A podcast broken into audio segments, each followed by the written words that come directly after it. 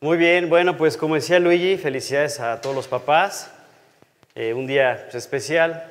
Eh, y bueno, pues siempre hay una oportunidad y, cualquier momento pues es un pretexto para, para ubicarnos en algún tema. En este caso, pues hablando del Día del Padre, la semana pasada, como dice Luigi, tocamos tres puntos, pienso muy importantes, eh, acerca de esta figura, de este rol del Padre, en cuanto a la acción, en cuanto a lo que debe de ser eh, el papá con un hijo, comentábamos este, tres casos o cuatro, bueno, tres de padres que acercaron a Dios, se acercaron a Jesús y cuál fue la conclusión de todo esto. Pero bueno, hoy vamos a hablar igual también de la figura del rol del padre, de una manera eh, tal vez diferente a la, que, a la que han escuchado, o tal vez algunos, conforme vayamos avanzando en la charla, eh, van, a, van, a, van a comprender de qué estamos hablando, porque tal vez ya lo están viviendo.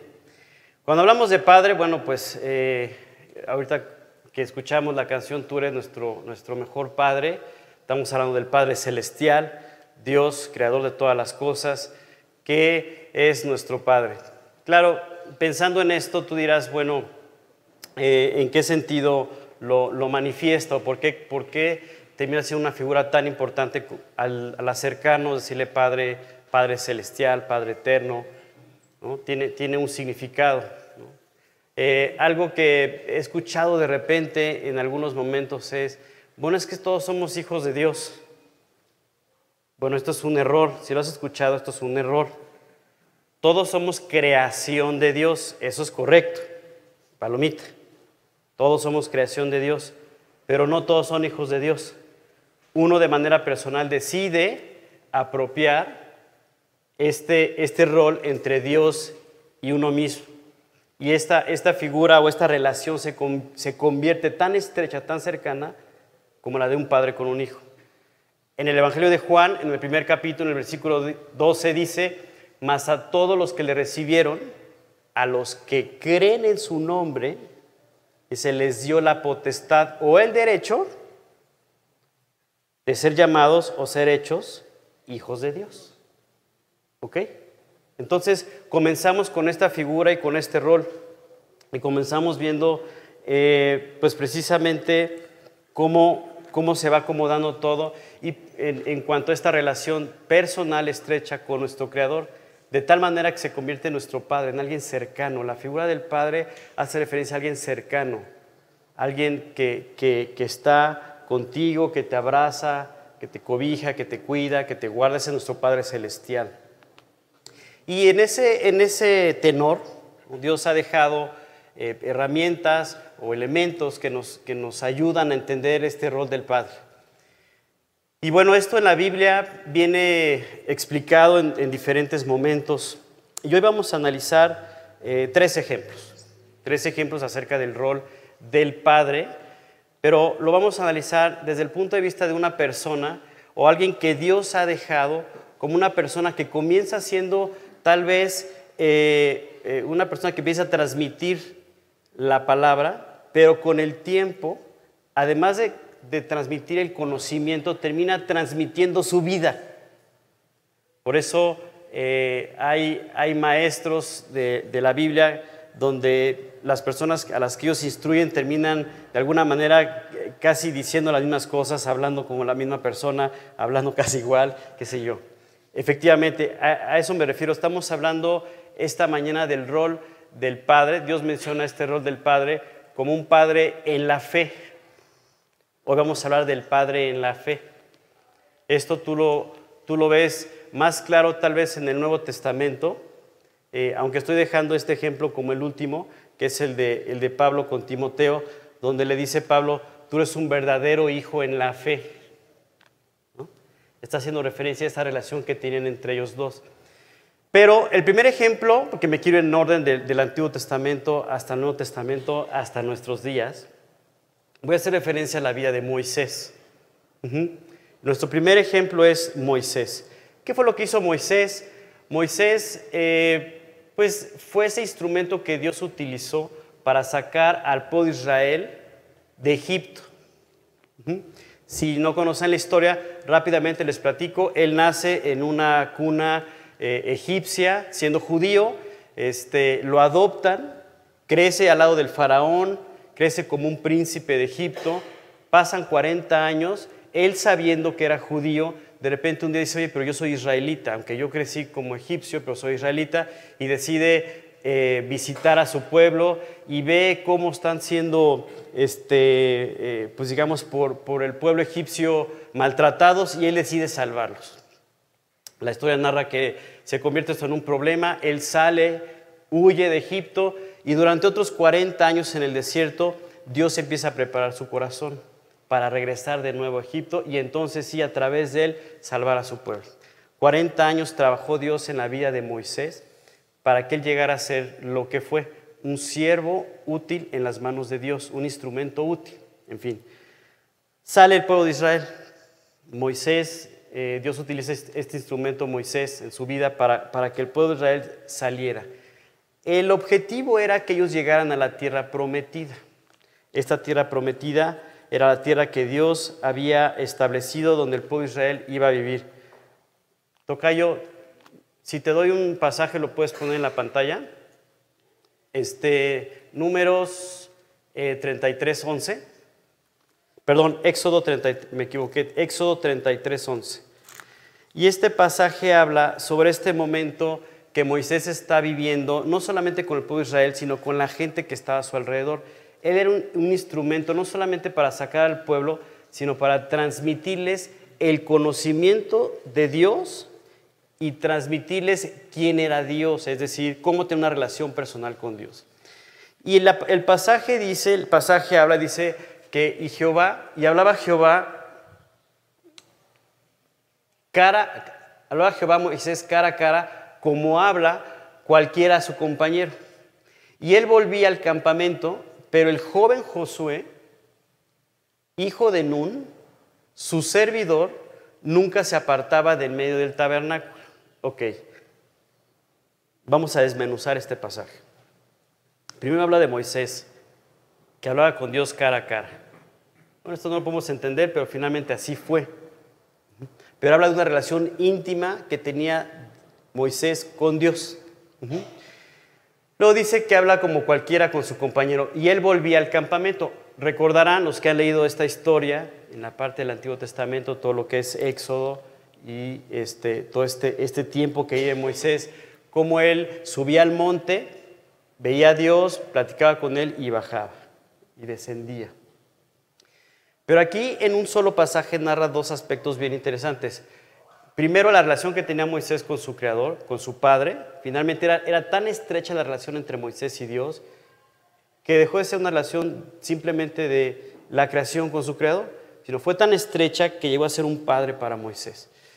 Dice, pero el joven Josué, hijo de Nun, esto es muy interesante explicar. Por ejemplo, Josué, hijo de Nun, si tú lees eh, un poco antes del 33, por ahí del 19 más o menos, habla de, de Josué, pero no como Josué, sino como Oseas. Dice que él se llamaba Oseas, pero que Moisés le cambió el nombre a Josué, que significa Dios salva. ¿Esto a qué se refiere? A que Josué empezó a ser una persona cercana a Moisés. Moisés invitó a Josué a establecer una relación con Dios y Josué aceptó esta invitación, pero la invitación de Moisés era enseñarle a, a, conocer a su Creador y a vivir esa relación íntima con Él como Moisés lo estaba viviendo. Esa era la invitación. ¿Qué fue lo que hizo Moisés? Moisés acercó a Josué a Dios. Uno, uno, de, los, eh, de, los, aspectos eh, o una de las, de las maneras como tú puedes entender un padre en la fe, un padre que te instruye en la palabra de Dios, un padre que te enseña a conocer a Dios, una característica es esta, te acerca a Dios.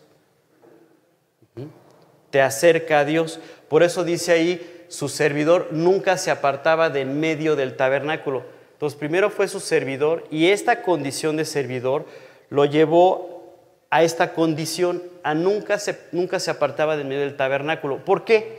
El tabernáculo representaba la presencia de Dios. Entonces, si tú y yo queremos darle una explicación coloquial, significa que Josué no se apartaba de su relación con Dios. porque ahí estaba la presencia de Dios. Él sabía lo importante que era estar en la presencia de Dios. Y cuando hablamos de la presencia de Dios, no hablamos de quedarnos así. No, no, no. O sea, hablamos de estar en una relación íntima con Él, una comunicación constante, aprendiendo lo que Él, escuchando lo que Él tiene para nosotros. Una de las claves de todo esto es que aprendamos a escuchar. Aprendemos a escuchar a nuestros maestros de la Biblia para después aprender a escuchar la voz de Dios a través de la palabra. Entonces, el trabajo de Moisés se convirtió en un trabajo de un padre en la fe. ¿Por qué hablamos de un padre en la fe? ¿No? ¿Por qué este concepto de padre en la fe? Porque la fe es lo que te va a llevar a crecer en esa relación con Dios. Cuando tú aceptas la salvación, cuando tú apropias el plan de Dios, cuando tú apropias la salvación de Dios, Dios siembra en tu corazón esa fe. Primero, por fe crees en Él como tu Salvador, y luego ya en el corazón Dios empieza a trabajar, esa fe empieza a crecer. Es como una semilla que es sembrada y que empieza a ser regada. Acuérdate que la palabra de Dios es el agua viva, entonces agua viva empieza a regarse ahí en esa semilla que se sembró en el corazón, empieza a crecer. De repente ya es una planta, de repente crece un poco más, de repente hay que trabajar un poquito la tierra, moverla, ponerle abono, sigue creciendo, hasta, y esa fe sigue creciendo en el corazón hasta que llega un momento en que se hace un árbol tremendo, enorme, donde hasta las aves pueden anidar y los animales pueden estar en la sombra. Esto quiere decir que tu fe ha crecido de tal manera que mucha gente lo puede ver y dice, no, es que Dios, Dios es real. Yo lo he visto, lo veo en esa persona, por la manera como, como manifiesta su relación con Dios, como lo vive, sin decir nada, la manera como camina. Entonces, un padre en la fe es aquel que recibió esa instrucción, es más, recibió la semilla, la fue trabajando, fue creciendo y después hace exactamente lo mismo transmite la misma fe. Eso fue lo que hizo Dios, Padre Celestial, Padre Eterno, con Moisés.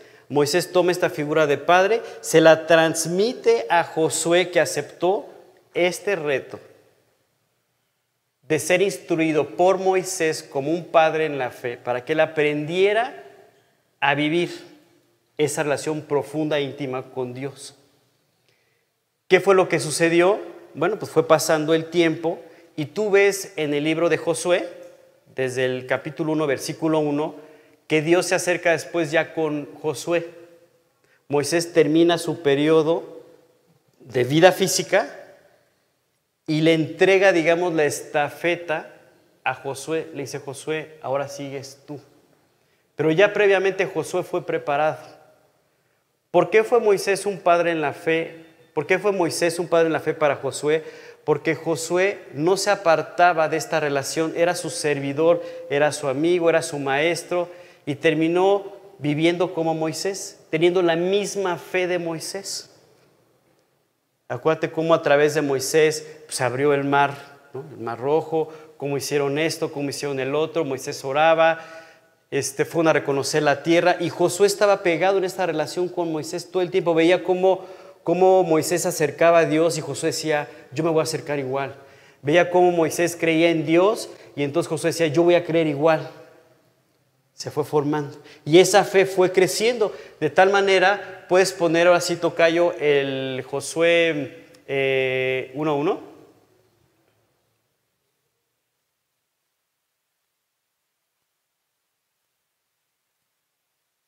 Así es.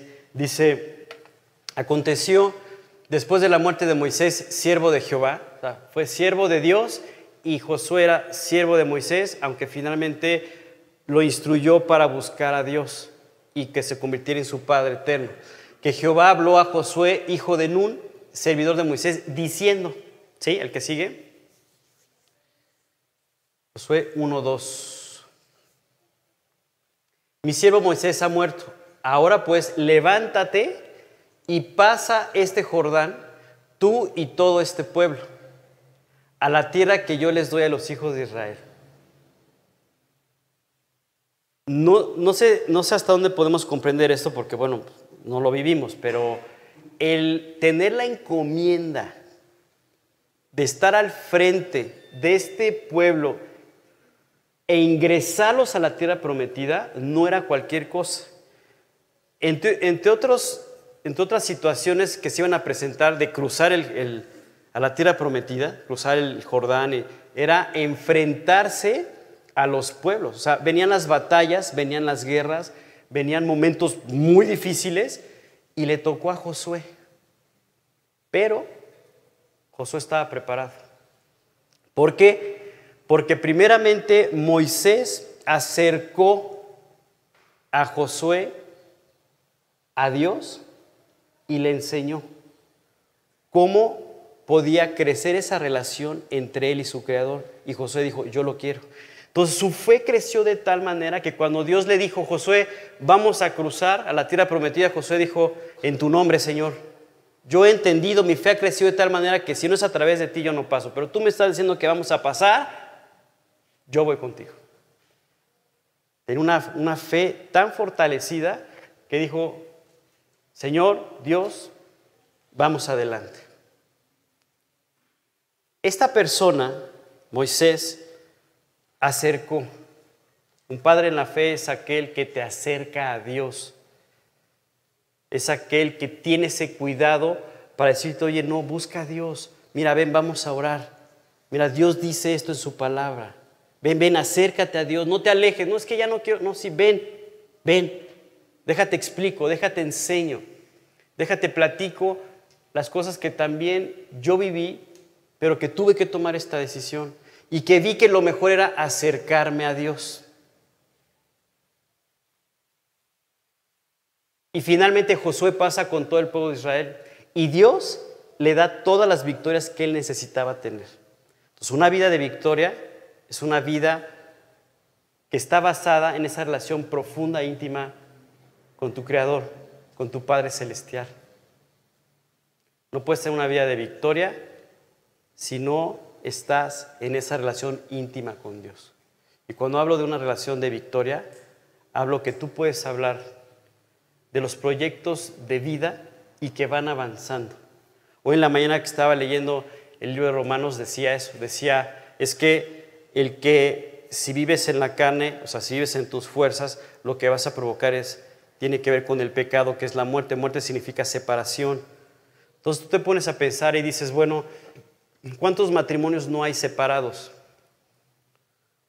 Muchos. ¿Por qué? Porque no confiaron en Dios, no se fortalecieron en Él, no le creyeron. Por eso la semana pasada hablamos de creer primeramente. No le creyeron. Y ahora los que están sufriendo son los hijos. No saben si se van con el papá o con la mamá o, por donde sea. Pero hay que creer. Hay que creerle a Dios. Entonces, el primer ejemplo es Moisés. El segundo ejemplo es de un profeta llamado Elías. Este profeta Elías eh, fue un instrumento que Dios utilizó para hablar al pueblo de Israel.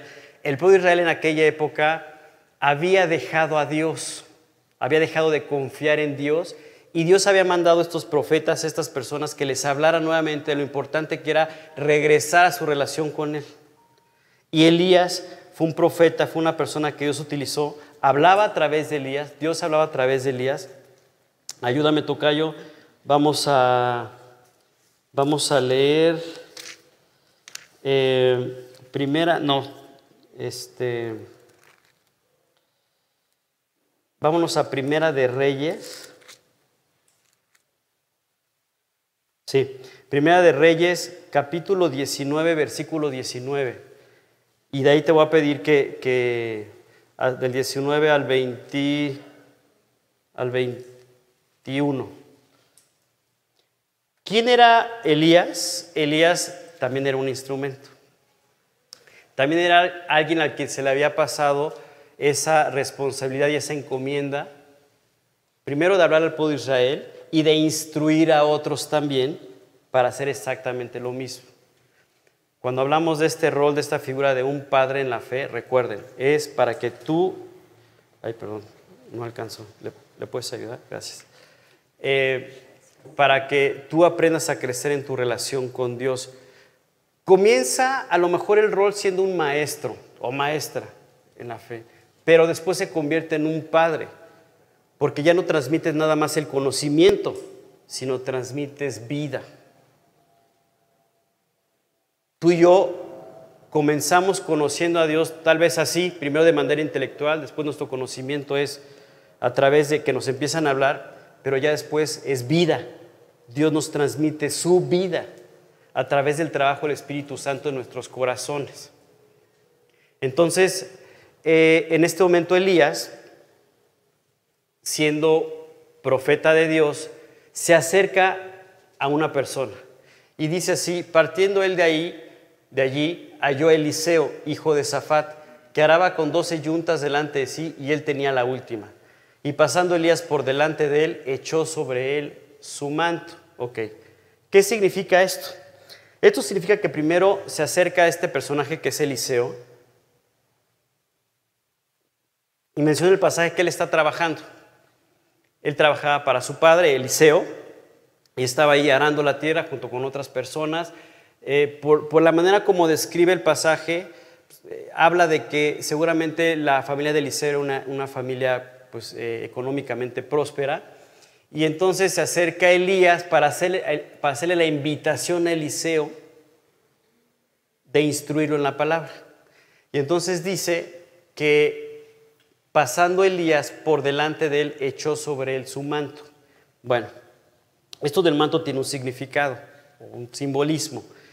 Este manto que, portaba Elías hablaba de su autoridad espiritual en el pueblo de Israel. Todo el mundo ubicaba a Elías como el profeta de Dios, como el profeta del pueblo de Israel. Y este manto era una característica, digamos, un símbolo de esa autoridad espiritual que él tenía. Todo el mundo lo entendía así. El hecho, de, el, hecho que, que Elías, digamos, donde toma el manto y lo pone delante de Eliseo, lo que le está diciendo es, lo que yo sé, lo que he aprendido, lo que ha sido dado para mí, te lo quiero transmitir. ¿Lo quieres o no? Entonces en ese momento Eliseo, cuando ves ese, e, ese acto de, de, Elías, dijo, ¿y qué voy a hacer? Él pudo haber dicho, no, pues yo estoy muy a gusto aquí trabajando con mi papá, tiene lana, pues ¿para qué me estreso? Pero él entendió que había sido llamado a un proyecto mucho más valioso, que es ser un instrumento para transmitir la verdad de la palabra de Dios. Tú y yo estamos ávidos de la verdad. porque Primeramente porque vivimos en un mundo donde la mentira es lo de todo el momento, lo de todo el día. Ya no, ya no te crees ni a ti mismo. Y en nuestra esencia Dios estableció que tú y yo viviéramos en la verdad porque eso nos va a dar paz. Si tú no tienes paz en tu corazón es porque estás viviendo en la mentira. Claro, no se lo vas a decir, aquí te vas a parar y vas a decir, oigan, yo, pues no, ¿verdad? Porque el orgullo no te permite que lo hagas. Pero así es. Entonces, Dios nos quiere llevar a vivir en la verdad de la palabra. La invitación de Elías a Eliseo era, yo te invito a que, me, a, que yo te enseñe, o sea, que yo me dejes transmitirte esos conocimientos y cómo vivir en la verdad de la palabra de Dios. Eliseo ve el reto y dice, sí quiero. Y entonces en ese momento empieza una relación donde Elías se convierte en un maestro para Eliseo y Eliseo se convierte en ese alumno. Ese alumno que posteriormente tú y yo conocemos, hay un término que conocemos que se llama discípulo, como, como Jesús que tenía sus doce discípulos que no era otra cosa más que alumnos. Entonces, estos alumnos pues se sientan y ven al maestro o, la maestra y los instruye. ¿Esto qué significa? Que un padre en la fe, este es el segundo ejemplo, un padre en la fe te instruye y te capacita. No solamente te acerca a Dios, como ejemplo uno, sino que te instruye y te capacita. ¿A qué? A que tú sepas cómo acercarte a Dios cómo alimentar tu relación con Él, cómo caminar en esa verdad de la palabra, cómo desmenuzar cada momento que viene en la palabra de Dios. ¿Por qué desmenuzar? ¿Por qué lo digo así? Porque acuérdate que la palabra de Dios es, es el alimento espiritual que tú y yo necesitamos. Así como físicamente nos alimentamos, espiritualmente también nos tenemos que alimentar y ese alimento viene a través de la palabra de Dios. Así. Entonces, un maestro en la fe que posteriormente se convierte en un padre, porque está tan cerca de él, tan cerca de él, que le transmite lo que está viviendo. No por el hecho, fíjense bien lo que voy a decir, porque es un término que pienso que está mal entendido también. Es decir, no, no se ha comprendido correctamente. No por el hecho de que yo estoy aquí delante de ustedes dándoles un mensaje, significa que yo soy un padre en la fe. Simplemente estoy transmitiendo una enseñanza. Un padre en la fe es aquel que está cerca de ti.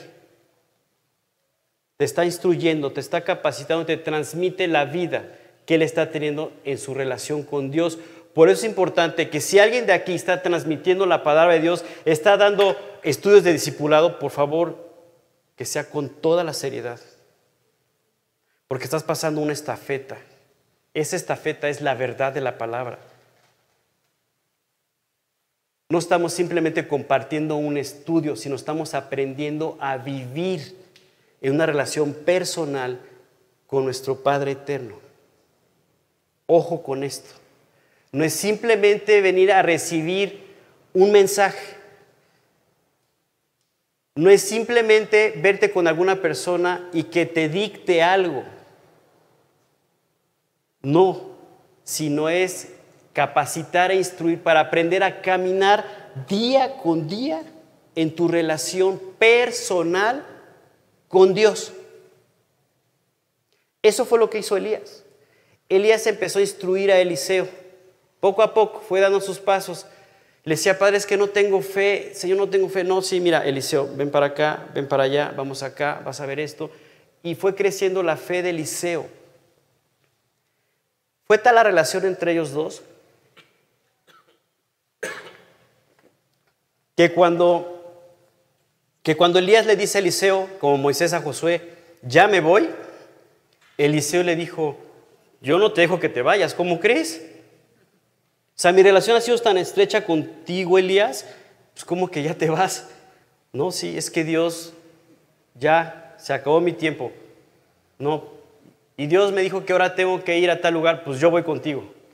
No te vayas a desaparecer y luego dónde te voy a encontrar. Entonces va con él.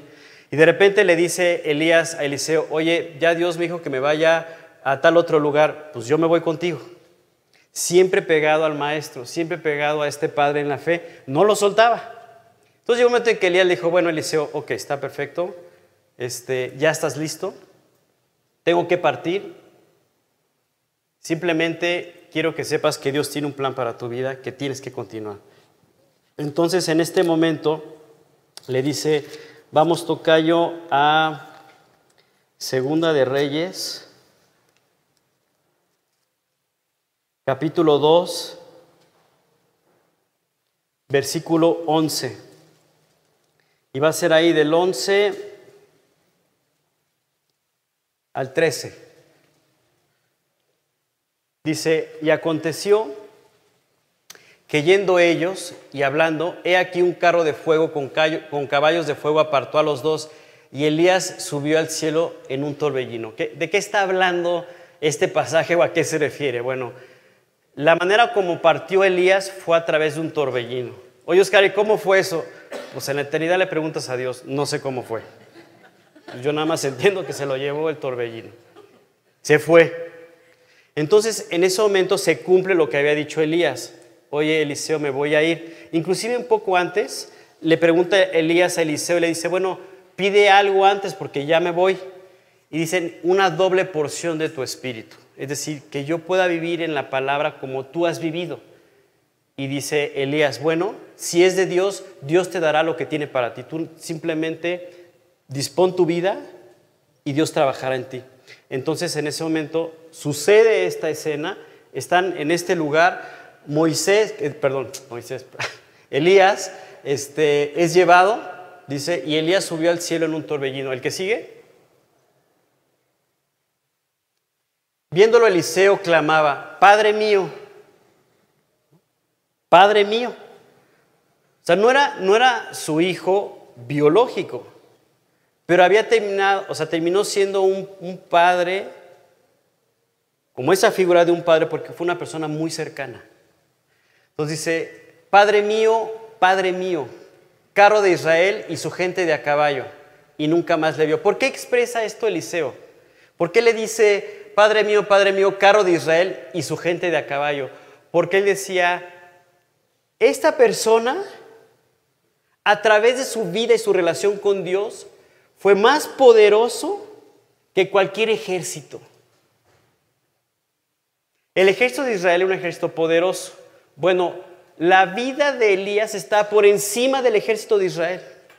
Lo que Elías logró a través de su relación con Dios y lo que vio Eliseo fue tan impactante que le dijo, nada se compara, ni el mejor ejército del mundo se compara con tu relación con Dios y lo que tú me instruiste. Eso es lo que le está diciendo Eliseo a Elías. Padre mío, Padre mío, caro de Israel y su gente de a caballo, y nunca más le vio. Y tomando sus vestidos, los rompió en dos partes, es decir, se rasgó las vestiduras. O sea, llegó un dolor a su vida. Su padre fue quitado de él. Pero bueno, finalmente pasa este momento, tú ves ahí la relación tan estrecha que había entre ellos dos, pasa este momento y entonces el versículo que sigue, el 13, ¿sí? Dice, alzó luego el manto de Elías. Fíjate qué, interesante este, este momento. Dice, alzó luego el manto de Elías. Ya habíamos comentado acerca de este manto. Esto significa que cuando Elías parte, el manto lo suelta. Y entonces Elías está yéndose hacia el cielo en el, en el torbellino y el manto sale volando y cae delante de Eliseo. Y le dice, alzó luego el manto de Elías que se le había caído y volvió y se paró a la orilla del Jordán. Esto quiere decir que él tomó el manto de Elías y dijo, Padre eterno, aquí estoy. Y entonces regresa a la orilla del Jordán y hace exactamente lo que había hecho Elías momento atrás, que a través del manto Elías había abierto el Jordán. Entonces llega Eliseo y hace exactamente lo mismo porque lo aprendió de su padre. Por eso es importante también la figura del Padre terrenal, del Padre biológico, porque Dios te ha dado esa responsabilidad de ser la imagen del Padre eterno. Así que no podemos jugar a ser los papitos lindos. Bueno, sí, pero con la responsabilidad de que tienes familia y que tienes que transmitirles correctamente el camino hacia Dios. El camino hacia Dios se llama la eternidad. Tal vez tú y yo podemos pensar que el plan de Dios es aquí en la tierra. Lo que hagamos, lo que no hagamos, lo que medio hagamos, si prosperamos, si no prosperamos, si la hicimos, no la hicimos, lo que tú quieras. Pero esto es un error. ¿A qué me refiero? A que el plan de Dios comienza en la eternidad, no es aquí. ¿Esto qué significa? Que el diseño de Dios para tu vida y para la mía es que tú y yo viviéramos eternamente a su lado, al lado de ese Padre eterno. ¿Qué fue lo que sucedió? Por eso es por fe. Por eso hablamos de un Padre en la fe, por eso hablamos de que todo es por fe. Hebreos 11.1 dice, es pues la fe. ¿Quién se lo sabe aquí? La convicción de lo que no se ve. Perfecto. Ahora ya que lo memorizamos, hay que vivirlo. No digo que no lo hagan. Hay que afirmarse nada más. Es pues la fe, la certeza de lo que se espera. Tú esperas partir a la eternidad al lado de Dios y tienes la convicción aunque no lo veas. ¿Por qué? Porque apropiaste por fe la salvación que Dios te dio en la persona de Jesucristo en la cruz del Calvario. Tú por fe creíste que Cristo murió por tus pecados en la cruz y eso te dio la salvación y la entrada al cielo. Por fe lo creíste. Fue tu primer paso. Fue la, fue la semilla sembrada en tu corazón. Pero después de ahí, esa semilla tiene que crecer y la salvación va cobrando cada vez más fuerza en tu vida. Y es una certeza y una convicción. Y de esa manera lo empiezas a transmitir a otras generaciones, porque así lo estableció Dios. Hablando de Moisés, por ejemplo, estando en el desierto, hubo un momento donde entraron las serpientes al desierto, al campamento israelita, porque habían desobedecido. Esto es para que te des cuenta cómo Dios guardaba sus vidas. Pero Dios permitió que entraran las serpientes porque andaban de rebeldes. Y nada más lo que Él lo permitió para que ellos vean el amor de Dios. Porque tú y yo nos rebelamos contra Dios, nos quejamos de Él y no nos damos cuenta de cuánto nos guarda y nos cuida. Entonces Dios permitió que entraran las serpientes del campamento y empezaron a morder a la gente. entraba el veneno y se empezaban a morir. Y entonces todo el pueblo empezó a correr. Moisés, Moisés, claro, el Padre en la fe, ayúdanos por favor. Entonces Moisés, ¿qué crees que hizo? Se puso a orar, buscó a Dios. ¿No? ¿Correcto? Y entonces Dios le dijo, mira Moisés, haz una serpiente de bronce y ponte delante de ellos, donde te vea todo el pueblo, y levanta la serpiente de bronce. Y le vas a decir al pueblo de Israel que cuando una serpiente los muerda, tienen que voltear a ver a la serpiente de bronce, ¿sí? Y por fe, por fe, van a creer que su veneno se va a ir a la serpiente de bronce. Y entonces van a ser sanados. A ver, a ver esa. Pues, ¿qué crees? Que levanta a Moisés la serpiente de bronce y cada persona que era mordida volteaba por fe a ver a la serpiente de bronce, creía en la serpiente de bronce y se sanaba. Entonces, cuando tú leas el Evangelio de Juan en el capítulo 3, cuando dice, y como Moisés levantó la serpiente de bronce, así es necesario que tú creas en Jesucristo. Dice, para que todo aquel que en él cree no se pierda, mas tenga vida eterna. Jesucristo terminó siendo esa serpiente de bronce eh, como un símbolo y tú que el pecado entró a tu corazón y que te está matando, a todos nos está matando, ese veneno que entró en nuestras vidas que se llama pecado, tú por fe volteas a la cruz del Calvario y crees por fe que tus pecados se fueron a la cruz. Y entonces eres sanado espiritualmente hablando y tu vida que estaba muerta cobra vida. Es decir, nuevamente Dios, tú vuelves a nacer espiritualmente hablando, porque creíste por fe. Todo es por fe. Si tú quieres creer en Dios intelectualmente, ya perdiste. No hay nada que hacer. Es por fe. Pero esa fe te lleva a crecer de tal manera que tú ves todos los hechos que se han dado. Y hay evidencias del trabajo de Dios en todos los sentidos, primeramente en la creación y luego en el trabajo en las personas. Y Dios ha dejado estos instrumentos. Ha dejado estos instrumentos, personas que han vivido por fe y que se han convertido en padres que transmiten la fe. Por eso es un padre en la fe. Y Eliseo tomó esa estafeta y empezó a transmitirla a otras generaciones. Tomó el manto, tomó esa autoridad espiritual que Dios le estaba dando. El manto lo está poniendo hoy Dios delante de ti. ¿Qué vas a hacer? ¿Vas a seguir arando, prosperando, haciéndote millonario, no sé de qué, pero ¿no? ¿O le vas a creer a Dios? ¿Qué vamos a hacer?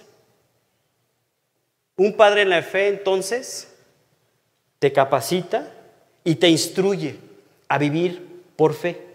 Primero te acerca, luego te instruye y te capacita. Y el tercer ejemplo es la vía del apóstol Pablo. El apóstol Pablo se acercó igual también un día a la vida de muchas personas, pero en particular vamos a hablar de uno que estuvo muy cerca de él, que es Timoteo. Cuando tú leas la primera carta de Timoteo o la segunda carta de Timoteo, tiene mucho que ver en esa relación que tenía Pablo con Timoteo. Inclusive en el libro de Filipenses, cuando, cuando Pablo, cuando Dios guía al apóstol Pablo escribirle esta carta a los filipenses, Pablo le explica algo a los filipenses muy interesante acerca de esta relación que tenían ellos dos, tanto Pablo como Timoteo. Dice así, Dice, Espero en el Señor Jesús enviaros pronto a Timoteo.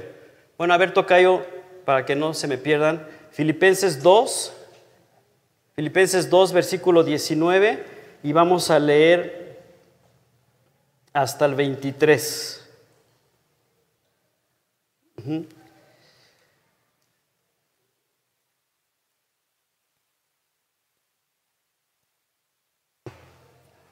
¿Vamos bien? Dice, espero en el Señor Jesús enviaros pronto a Timoteo.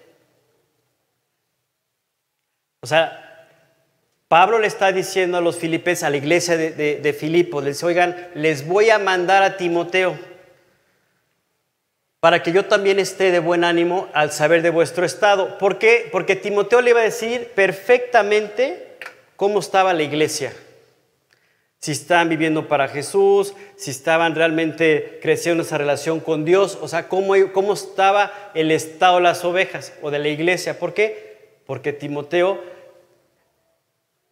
era no solamente el representante de Pablo, sino era como, como si Pablo mismo estuviera ahí, porque le había transmitido todo lo que él era. Era un padre en la fe, era un padre en la fe. Síguele. Pues a ninguno tengo del mismo ánimo, o sea, del ánimo que él tenía por su iglesia, y que tan sinceramente se interese por vosotros. ¿Esto qué significa?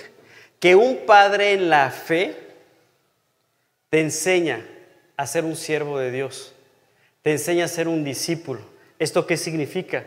Un discípulo, un siervo de Dios no es, o sea, es un creyente, pero no se queda solamente en un creyente, sino es una persona que aprende a amar a su semejante y entiende la necesidad de que los demás crezcan en una relación con Él y está pensando en los demás. Dice, sinceramente se interese por vosotros. Yo imagino que Timoteo oraba por la iglesia de Filipos, que estuvieran bien, que prosperaran en su relación con Dios, que tuvieran salud, tanto física como espiritual, etcétera, etcétera. Estaba preocupado por los creyentes. Es una característica que tiene el discípulo que está siendo instruido por un padre en la fe. Es decir, el tercer ejemplo, ¿no? El primero es te acerca a Dios, el segundo es te instruye y te capacita, y el tercero es te forma como un siervo, como un discípulo del Señor. No sé si tengas chance después al final del video esto de que, velo preparando a ver si nos da tiempo. Y dice, el siguiente versículo, tocayo, tocayazo, porque todos buscan lo suyo propio. ¿Te suena familiar? No, ¿verdad? No lo que es de Cristo Jesús. Es más, si buscaras lo que es de Cristo Jesús, bueno, yo me imagino que la mayoría vino por sus propios, quisieron venir. Pero hay algunos que vienen porque los empujaron y los arrastraron y los sometieron. Porque buscan lo suyo propio. Porque no buscan lo de Jesús. Yo así llegué también. Mi mamá me empujaba y luego mi papá y me sometieron. Pero bueno, aquí estoy. Gracias a Dios. Porque todos buscan lo suyo propio, no lo que es de Cristo Jesús. El que sigue toca yo. Pero ya conocéis los méritos de él. O sea, ya conocían a Timoteo. La iglesia de, de Filipos conocía a Timoteo. Dice, pero ya conocí los méritos de él. Que como hijo a padre, ahí está la clave. Que como hijo a padre ha servido conmigo en el Evangelio. Ha servido conmigo en el Evangelio. Ese rol de ese padre en la fe es que te, te lleva a servir junto con él en el Evangelio. ¿Esto qué significa? Que te enseña a transmitir la salvación, la verdad de la vida eterna. El objetivo, lo más importante es que tú puedas conocer a tu Creador, que apropies la salvación y tengas esa esperanza en la vida eterna. No hay más. Y Dios te va preparando y te pone, te pone, eh, digamos, estos recursos que son estas personas que ya pasaron por todo este tiempo y te instruyen. Yo me acuerdo cuando recién tomé esta decisión de aceptar a Cristo en mi corazón, de apropiar la salvación por fe, como dice la Escritura que de repente en la universidad vieron que yo llegaba con una Biblia en lugar de, llegar con una botella en la mano. Eso me dio oportunidad de acercarme a muchas personas. o compañeros de la universidad, que sabían la manera como yo vivía, entonces me cambiaron el nombre, así como, como Oseas le, le cambiaron de Oseas a Josué, a mí me cambiaron el nombre de reventado a reverendo. Y te digo algo, esto me catapultó para entregar más mi vida a Jesús. Dije, Dios, claro, como sea, pero están viendo que tú existes, que eres real, que eres vivo, que transforma los corazones, que transforma las vidas. Ahora enséñame a transmitirles el mensaje de salvación porque yo no sabía cómo hacerlo. En ese tiempo yo apenas comenzaba a sentarme en la mesa y a tomar estudios con un padre en la fe que me empezó a instruir y me enseñó cómo llevar a otros a los pies de Cristo. Yo no sabía en ese momento lo que estaba pasando. Simplemente me comprometí delante de Dios a no fallar. Aquí nos vemos martes, miércoles, jueves y yo te voy a capacitar y te voy a instruir, te voy a acercar a Dios. Y ahí estaba. Y llegó el momento en que la universidad ya lo podía hacer. Y entonces ya llegaba con otras personas y le decía, mira, tienes que apropiar la salvación del Señor. ¿Cómo? Así Dios dice esto, es por fe, es aceptando esto, entendiendo que tus pecados te han separado de Dios, entendiendo que eres pecador, pidiéndole perdón a Dios por tus faltas y abriéndole la puerta del corazón. Todo a través de la palabra. Mi padre en la fe me instruyó en esto. Y dije, yo de aquí no me muevo. Timoteo hizo exactamente lo mismo. Empezó a servir con Pablo en el Evangelio. Hacían sus viajes misioneros y Timoteo siempre pegado a Pablo. Los apedreaban y hay Timoteo ahí esquivando las piedras también, ¿no? Asustado, pero siguiendo a Pablo, ¿no? Ya te imaginarás si Pablo, Timoteo, vente para acá, no te hagas. Sí, Señor, ya voy. Pero se fue ejercitando en las pruebas, en los momentos difíciles. Y cuando tú vas a la segunda carta de Timoteo, esa carta es el testamento que le dejó Pablo a su hijo en la fe. Esta carta de Timoteo es la última carta que escribió el apóstol Pablo antes de dormir, bueno, de dormir. Así dice la Biblia que duermes. Cuando te mueres, dice la Biblia que, que duermes, porque realmente partes a la eternidad al lado de Dios. Pero bueno, físicamente murió, ¿ok?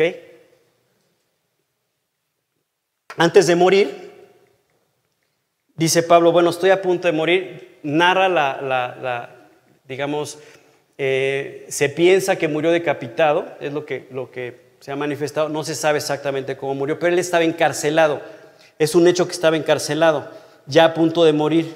Y entonces eh, lo que conscientemente hizo por último fue escribir una carta.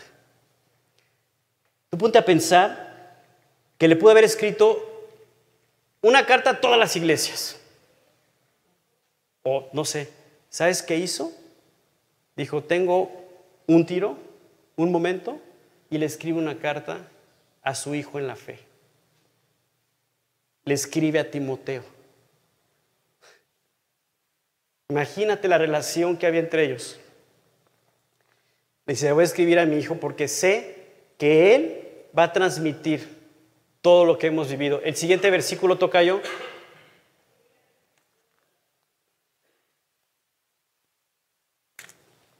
¿Sí lo tienes ahí?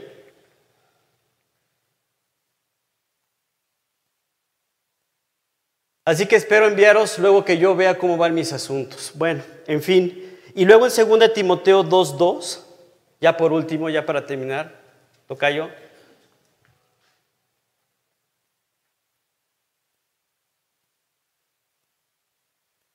Le dice Timoteo, le dice Pablo a Timoteo en su carta, le está escribiendo, le dice, lo que has oído de mí ante muchos testigos, lo que me has visto, cómo he vivido, Timoteo, esto encarga a hombres fieles que sean idóneos para enseñar también a otros. Ese es un padre en la fe.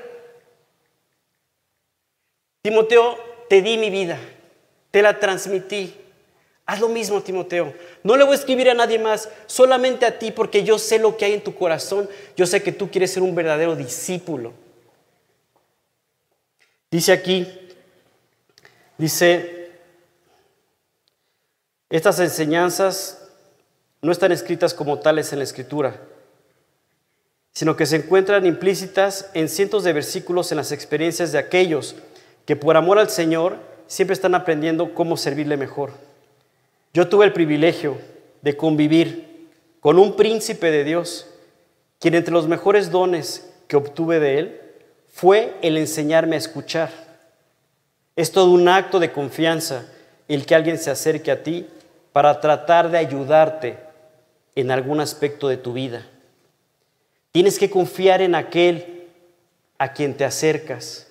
Yo estoy confiando en ti al acercarme otra vez a tu vida para hablarte de nuestras limitaciones. La actitud de escuchar, la cual incluye oír y escuchar, es una condición vital para que Dios pueda usar tu vida. Comenzamos escuchando a quien nos instruye, para después aprender a escuchar a Dios. El escuchar le dio la libertad a mi maestro de siempre instruirme, instruirme y venir a ser un verdadero padre en mi vida. Estas son las palabras que escribió la persona que recibió la estafeta a través de un misionero que vino a México hace muchos años y le transmitió la palabra de Dios. Esta persona recibió estas palabras que él dijo, lo convirtieron en, una de las columnas de esta iglesia. Esas palabras fueron escritas por Juan Manuel, al haber sido instruido por Emilio. Y son las palabras que Dios quiere que tú escribas en tu corazón, que quiere que yo escriba en mi corazón. Yo puedo decirte que también he crecido con un padre en la fe. Y puedo decir que me dijo, te envío ahora porque sé que eres del mismo ánimo que yo tengo, para que le transmitas a la iglesia lo importante que es vivir para Dios, lo importante que es formarse como discípulos, levantar el manto y decir, Señor, yo quiero ser un discípulo. No vengo a sentarme nada más como un creyente, sino vengo a entregar mi vida completa. Y quiero vivir para ti. Si tú estás aquí por primera vez, te voy a decir algo. Tienes que dar ese paso. Tienes que apropiar primeramente la salvación de Dios para que no seas simplemente su creación, sino que a partir de hoy seas su hijo. A todos los que le recibieron en el corazón, a todos los que creyeron en su nombre, en lo que hizo en la cruz, les dio este derecho de ser llamados hijos de Dios. Y que tú experimentes y vivas el cobijo de un verdadero Padre, el Padre eterno, el príncipe de paz. Así que yo voy a terminar esta reunión con una oración para invitarte a ti que quieres reconciliarte con tu Creador y apropiarlo como un Padre, aceptar la salvación. Yo les voy a pedir a los demás que ya tomaron esta decisión que me acompañen en esta oración para que juntos le pidamos a Dios y le demos gracias por este tiempo. Y me voy a dirigir a ti que vienes por primera vez o que ya has venido y no has tomado esta decisión para que hoy te abraces de tu Padre que te está esperando con los brazos abiertos. Reconcíliate con Él. ¿Has estado peleado con Él toda tu vida? Es el momento de reconciliarte. ¿Quieres ser un verdadero Padre terrenal? Es tu momento de ser instruido por el verdadero Padre, que es el Padre eterno. Ora a Dios en tu corazón en estos términos que yo voy a orar en voz alta. Tú ahí en tu interior de tu corazón, pídele a Dios a través de estas palabras. Dios,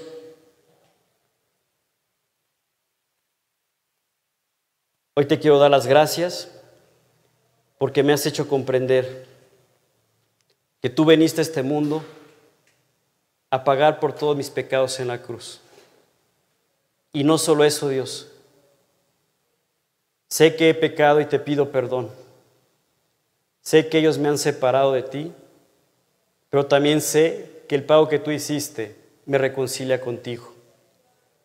Así que Dios, acepto este pago que tú hiciste en la cruz del Calvario por mí y te abro la puerta del corazón como tú pides que yo lo haga. entra a vivir a mi corazón, para que a partir de hoy tú seas mi Señor y tú seas el que me guíe. Y que a partir de hoy tú seas mi Padre eterno, mi Padre celestial, y yo me pueda cobijar bajo tus alas, Dios, bajo tu cuidado. Te pido esto y te doy las gracias en el nombre de tu Hijo amado, Cristo Jesús. Amén. Y bueno, pues ya no sé, ¿tienes ahí el video? Lo podemos ver rápido muchachos, perdón, sé que ya están listísimos, una disculpa. A ver.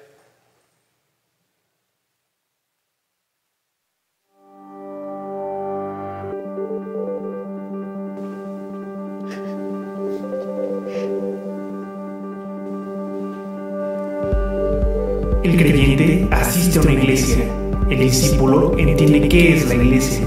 El creyente busca que lo alienten. El discípulo busca siempre alentar. El creyente piensa en recibir. El discípulo piensa en dar y servir. El creyente murmura y reclama. El discípulo obedece y actúa. El creyente lee la Biblia. El discípulo enseña la Biblia. El creyente espera que oren por él. El discípulo ora por los demás. El creyente espera que le asignen tareas. El discípulo está listo para asumir responsabilidades.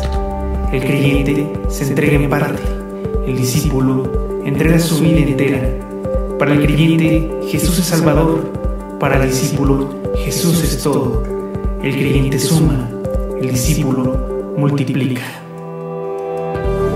Los creyentes son revolucionados por el mundo los discípulos revolucionan el mundo. El creyente se conforma con llegar al cielo. El discípulo se esfuerza en ganar almas. El creyente espera un avivamiento. El discípulo es parte del avivamiento. El creyente sueña. El discípulo actúa. Todo discípulo es creyente, pero no todo creyente es discípulo. ¿Tú eres creyente o discípulo? Por tanto, id y haced discípulos a todas las naciones, bautizándolos en el nombre del Padre, y del Hijo, y del Espíritu Santo, enseñándoles que guarden todas las cosas que os he mandado. En fin, ahí está. Que Dios los bendiga.